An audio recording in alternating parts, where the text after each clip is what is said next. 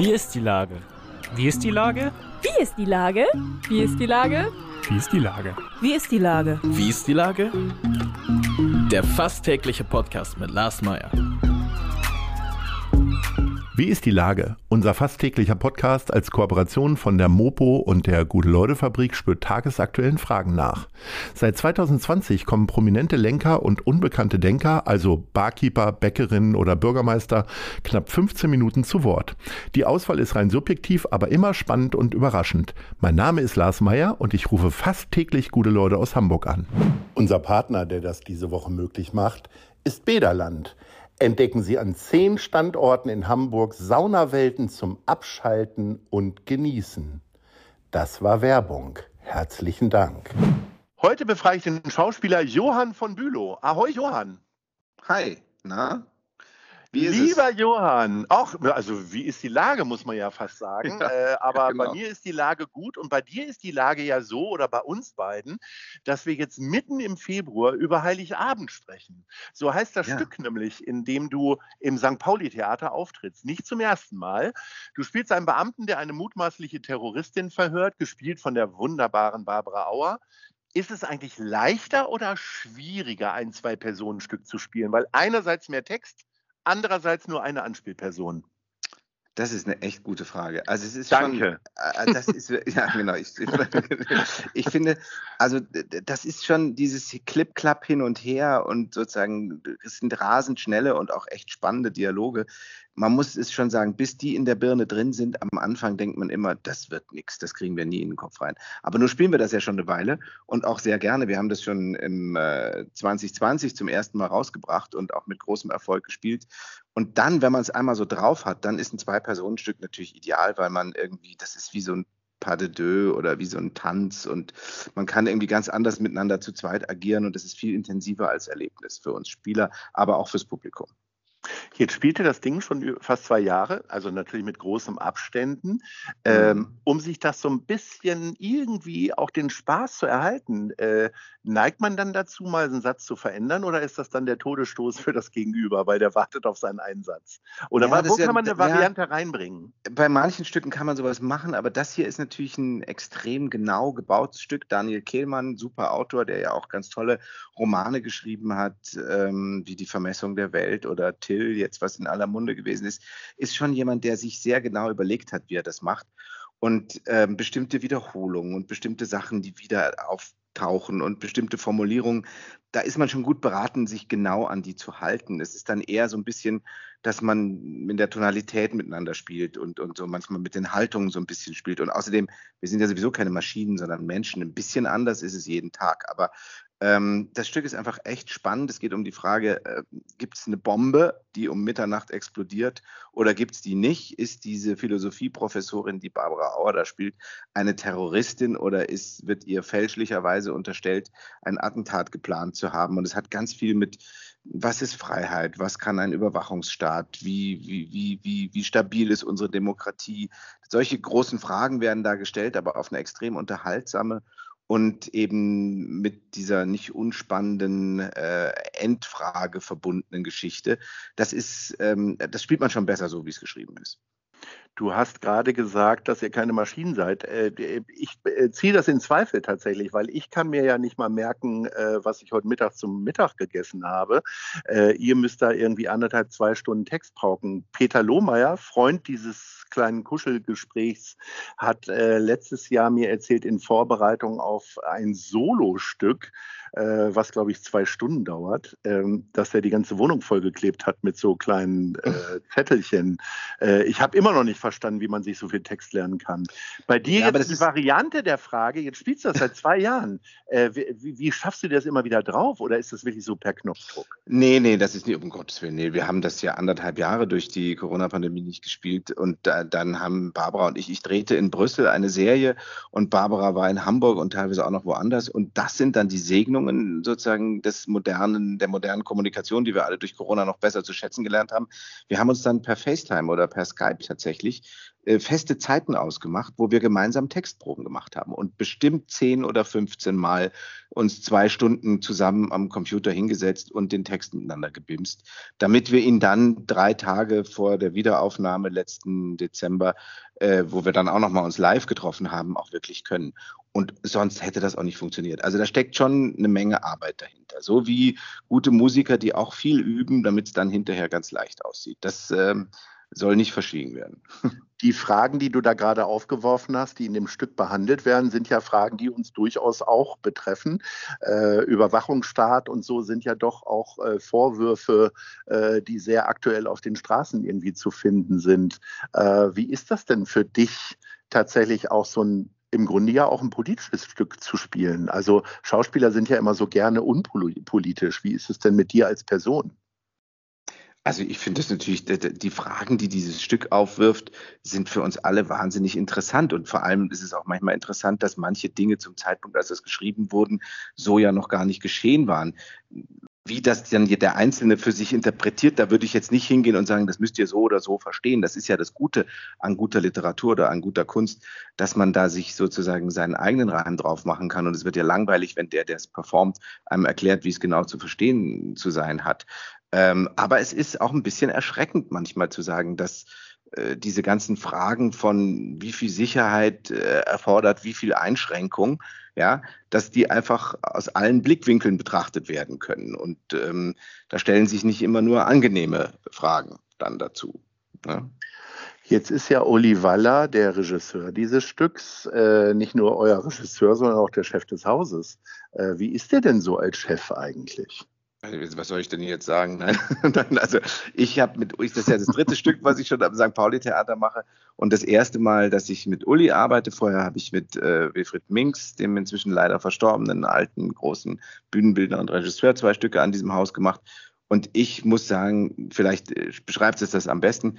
Für mich ist das St. Pauli-Theater inzwischen das richtige Zuhause-Theater und die haben zwar kein richtiges Ensemble, aber wenn ich gefragt werden würde, in welchem Ensemble ich spiele, dann würde ich immer sagen, ich spiele im Ensemble des St. Pauli-Theaters. Ich habe eine ungeheuer tolle Verbindung zu diesem Haus und zu diesen Leuten, die da arbeiten und eben nicht zuletzt zu Uli, der dieses Haus ganz wunderbar leitet und ähm, einem wirklich das Gefühl gibt, sehr willkommen zu sein an diesem Haus, an diesem besonderen Ort in St. Pauli und damit auch in Hamburg. Also ich ahnte ja so eine Antwort und genau in diese Richtung wollte ich ja, weil du ja quasi wie ein Bumerang immer wieder hier äh, zurück ans St. Pauli-Theater äh, kommst.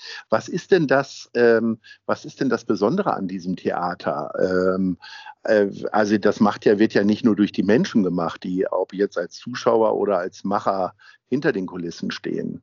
Naja, es ist natürlich, ich, als ich das erste Mal in dem, in dem Haus stand und auf der Bühne in diesen roten, sehr kleinen, aber relativ hohen und auch mit zwei Rängen für Deutschland eher ungewöhnlichen Zuschauerraum blickte, habe ich gedacht, Mensch, es sieht ja hier aus, als wäre das ein Theater in Paris oder ein Theater in, in, in, in London. Jedenfalls so, so kleine, eher mehrrängige Häuser haben wir ja eigentlich nicht in unserem deutschen Stadttheatersystem. Und wenn man dann noch weiß, dass da eben früher einfach vor allem im zweiten Rang oben, wo, wo auch so Stehgeländer sind, dass da äh, die Seeleute früher standen und irgendwelchen Revuen oder Schlager oder, oder was weiß ich, was für wilden Veranstaltungen da zugejohlt und zugejubelt haben, dann spürt man noch ein bisschen was von der Hafengeschichte einfach, die dieses Haus mit sich bringt. Und ähm, das ist zum einen so dieser, dieser, dieser, das Besondere dieses Ortes, dieser Genius Loki, der einen da irgendwie so anspringt und dieses Warme und dieses Rote und dieses ähm, gemütlich ist so ein doofes Wort, aber so, das hat so was äh, Heimeliges, dieses Haus, finde ich.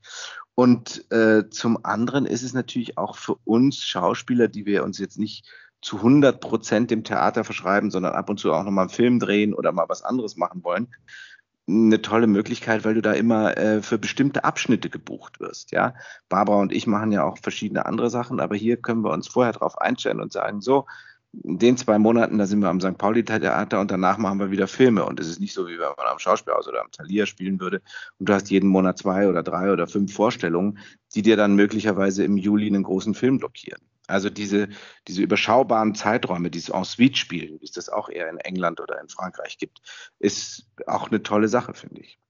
Spielt der Kiez da auch eine Rolle? Ich meine, der ist jetzt wahnsinnig tot, leider Gottes. Aber, Ja, aber äh, wenn man da so nachts da. aus dem Haus rauskommt, äh, ist, atmet, atmet man das ein, irgendwie das ganze verruchte, verspielte Neonlicht und so weiter? Ist das auch nochmal was Besonderes? Ja, ich bin ja, ich finde ja nicht, dass das so ein, ähm, das hat ja nichts Pittoreskes, finde ich, der Kiez, sondern der hat auch immer, das ist auch immer echt und auch dreckig und auch ein bisschen ähm, faszinierend und abstoßend zugleich, aber es ist auch wahnsinnig herzlich, ja. Also die Menschen, die ich da drumherum auf dem Kiez kennengelernt habe, das Cuneo ist mein absoluter Lieblingsort und ich gehe tatsächlich immer einfach nach der Vorstellung zur Belohnung zu Franka ins Cuneo. Das, äh, und, und aber auch so ein paar andere Orte da drumherum, bei denen man so diese Geschichte des Zusammenhalts von St. Pauli spürt und ähm, die, diese, diese, diese Nachtgestaltenwelt, das, das hat schon einen großen Reiz. Vielleicht nicht unbedingt immer am Freitag oder Samstag, wenn die Hölle los ist und tausend Touristenbusse aus Castro-Brauxel da durchgespült werden. Das kann es einem auch manchmal ein bisschen vergelten, finde ich. Aber, aber so, ja, der Kiez ist schon was Besonderes. Dienstagnachmittag auf dem Weg zum Theater kann es aber auch sehr traurig aussehen. Ja, man könnte ja der, äh, die, die Idee haben, dass ihr so einen geheimen äh, Transitgang habt ins Cuneo, denn äh, wer immer im St. Pauli-Theater spielt, schwärmt dann von der Küche von Franka. Ähm, Ja, es ist halt so einfach spät, eine, die haben so keine spät, eigene Kantine. Ja. Oh ja, äh, anders als das Schauspielhaus zum Beispiel. Ja. Aber ähm, äh, so, so, also ich sag mal, so spätes Essen ist ja gar nicht gesund, Junge. Äh, haust du dir dann abends da noch richtig Penne Arabiata rein oder ist es dann doch der leckere Rotwein, der eingeschenkt wird? Je nachdem. Aber vor der Vorstellung essen ist ja auch nicht wirklich das. Ja, auch doof. Ja, also die stimmt. Zuschauer wollen ja nicht dann, dass der Schauspieler auf der Bühne einschläft, aber sagt, was ist mit dem? Und der hat vorher Nudeln gegessen. Kann man den Leuten ja nicht zumuten. Also da müssen wir dann schon den sauren Apfel beißen und das ungesunde Essen hinterher machen. Deswegen sind wir ja zum Theater gegangen. Ne? Aber Damit was ist denn denn dann im Spät ins Cuneo? Bett gehen und spät aufstehen. Ja, genau. Was ist denn dann im Cuneo? Sind es die Arabiata, die ja viel gerühmt sind? Oder? Äh, Tatsächlich unterschiedlich, weil man muss ja auch aufpassen, wenn man dann so eine Reihe, wie ich vorhin sagte, en suite spielt, wenn man jeden Abend das Gleiche isst, dann kann einem ja das schönste Essen vergelt werden. Also Ja. man muss da so, ein- man kann auch einen wunderbaren Fisch bestellen, ja, und dann nur ein bisschen Gemüse dazu. Also das schafft man schon. Das ist eine Frage der Selbstbeherrschung. Ja.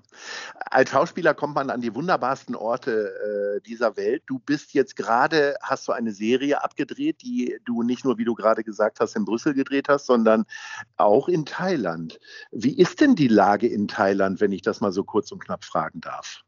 Also zunächst ist es natürlich in diesen Zeiten völliger Irrsinn, dass man irgendwie nochmal wieder so um die Welt fliegt und am anderen Ende in, in diesem grauen Januar, Februar da in über 30 Grad äh, sich aufhält. Das alleine ist schon mal so ein Wahnsinn, der einen fast umhaut. Und die konkrete Lage ist so, dass Thailand im November aufgemacht hat für 60 Staaten und mit dem Thai-Pass äh, sozusagen die Einreise ermöglicht mit sehr viel Aufwand. Man muss, glaube ich, geimpft sein und vorher PCR getestet und nach Ankunft auch nochmal PCR getestet. Und dann, wenn das alles in Ordnung ist, dann darfst du dich sieben Tage in einem überschaubaren Bereich aufhalten. Also keine Ahnung, das wäre so wie hier, du darfst in Hamburg sein, aber erst Mhm. nach sieben Tagen weiter nach Schleswig-Holstein oder Bayern fahren. Und so ähnlich ist das dort auch. Und das machen die aber wie oft in Asien perfekt organisiert. Ich kam da an und kriegst einen PCR-Test am Flughafen an einer bestimmten Stelle. Keiner muss warten. Alle ordnen sich ein, ist super organisiert und nach sechs Stunden hast du das Ergebnis in deinem Hotelzimmer und bist dann frei. Also das machen die schon toll, muss man wirklich sagen. Was man auch als Schauspieler genießen kann, sind viele schöne Hotels. Ich würde gerne, wir sind nämlich am Ende unseres Gesprächs, mit dir die Top 3 äh, des heutigen Tages fest, festlegen. Und das sind Lieblingshotels in Hamburg. Was ist denn Platz 3 für dich? Ja, das ist nicht so einfach zu sagen, wer da jetzt Platz drei und zwei und eins ist. Also Mhm. mh, ich würde mal sagen, Platz drei ist für mich das Madison. Das ist auch eine sentimentale Geschichte. Mhm. Denn das ist ja das klassische Filmerhotel, das wirst du ja auch schon hundertmal wahrscheinlich dann gehört haben von meinen Kollegen. Aber die sind da herzlich, die nehmen einen da, ähm, man wird da irgendwie nochmal so anders aufgenommen. So, es gibt ja in manchen Städten so Hotels, die sind so die klassischen Hotels für uns Film- und Gauklerleute. Und ähm, vor allem in den 90er und Nuller Jahren habe ich da sehr viel Zeit verbracht und verbringe da sehr schöne Erinnerungen damit. Und ähm, das gehört auf jeden Fall in meine Top 3 und nur mit minimalen Abstand zu den anderen würde ich sie jetzt in dem Fall auf Platz 3 einordnen. Ja, dann sag mal Platz 2. Also Platz 2 ist ähm, das Hyatt finde ich. Das ist natürlich mhm. nochmal eine ganz andere Kategorie. Und da war ich auch nicht besonders oft, aber das ist irgendwie so von den großzügigen Hamburger Hotels. Trotzdem hat es noch so eine gewisse Moderne und äh, äh Weltoffenheit, die mir ganz gut gefällt. Und das würde ich dann den anderen Spitzenhotels in Hamburg äh, jedenfalls ein bisschen vorziehen. Jetzt bin ich gespannt auf Platz 1. Ja, das ist ganz ungewöhnlich. Da bin ich auch mehr so Individualist und würde gar nicht sagen, das muss jetzt also der Luxustempel schlechthin sein. Das ist das Vedina. Ähm, das oh ja. ist in der Gurlitzstraße so ein, ähm, ich weiß gar nicht. Äh, kleines, feines Hotel. Kleines, inhabergeführtes, wollte ich fast sagen, mit mhm. sehr schönen Zimmern, tollem Frühstück und einer sehr guten Vibe und Atmosphäre unten in dem allgemeinen Aufenthaltsbereich, wo man sitzt und auch den Tag über lesend oder arbeitend verbringen kann. Gerade wenn man als Theaterschauspieler erst abends zur Arbeit muss, ist das ja nicht ganz unwichtig, dass der Ort, an dem man sich tagsüber aufhält, auch ganz schön ist. Und da bin ich auch jetzt wieder und das finde ich einfach ein super Hotel. Lieber Johann, äh, vielen Dank für die tollen Hoteltipps. Wir Hamburgerinnen und Hamburger werden wahrscheinlich eher seltener äh, tatsächlich diesen Tipp anwenden können. Aber wenn mal Besuch kommt, dann können wir jetzt auf jeden Fall drei Hotels empfehlen. Äh, oder nach Berlin ganz, ziehen, ne? Es hilft oh, natürlich oh, oh, dann. Ja, oder so. Nee, wir machen aber hier mal gar keine Berlin-Werbung. auf dem Ohr bin ich taub. Ja. Äh, lieber Johann, äh, ich wünsche dir ganz viel Spaß mit Barbara Auer auf der Bühne des St. Pauli-Theaters. Ja. Nee, äh, also wir spielen noch auch Heiligabend, genau. Ja, auch im Februar, genau. Von Dienstag bis Donnerstag. Freuen uns. Vielen, vielen Dank. Und ich ja. freue mich auf das nächste Gespräch. Vielleicht äh, gibt es dann nochmal andere Tipps. Wie auch immer. In diesem Sinne sage ich Ahoi. Danke. Eine Produktion der Gute-Leute-Fabrik in Kooperation mit der Hamburger Morgenpost.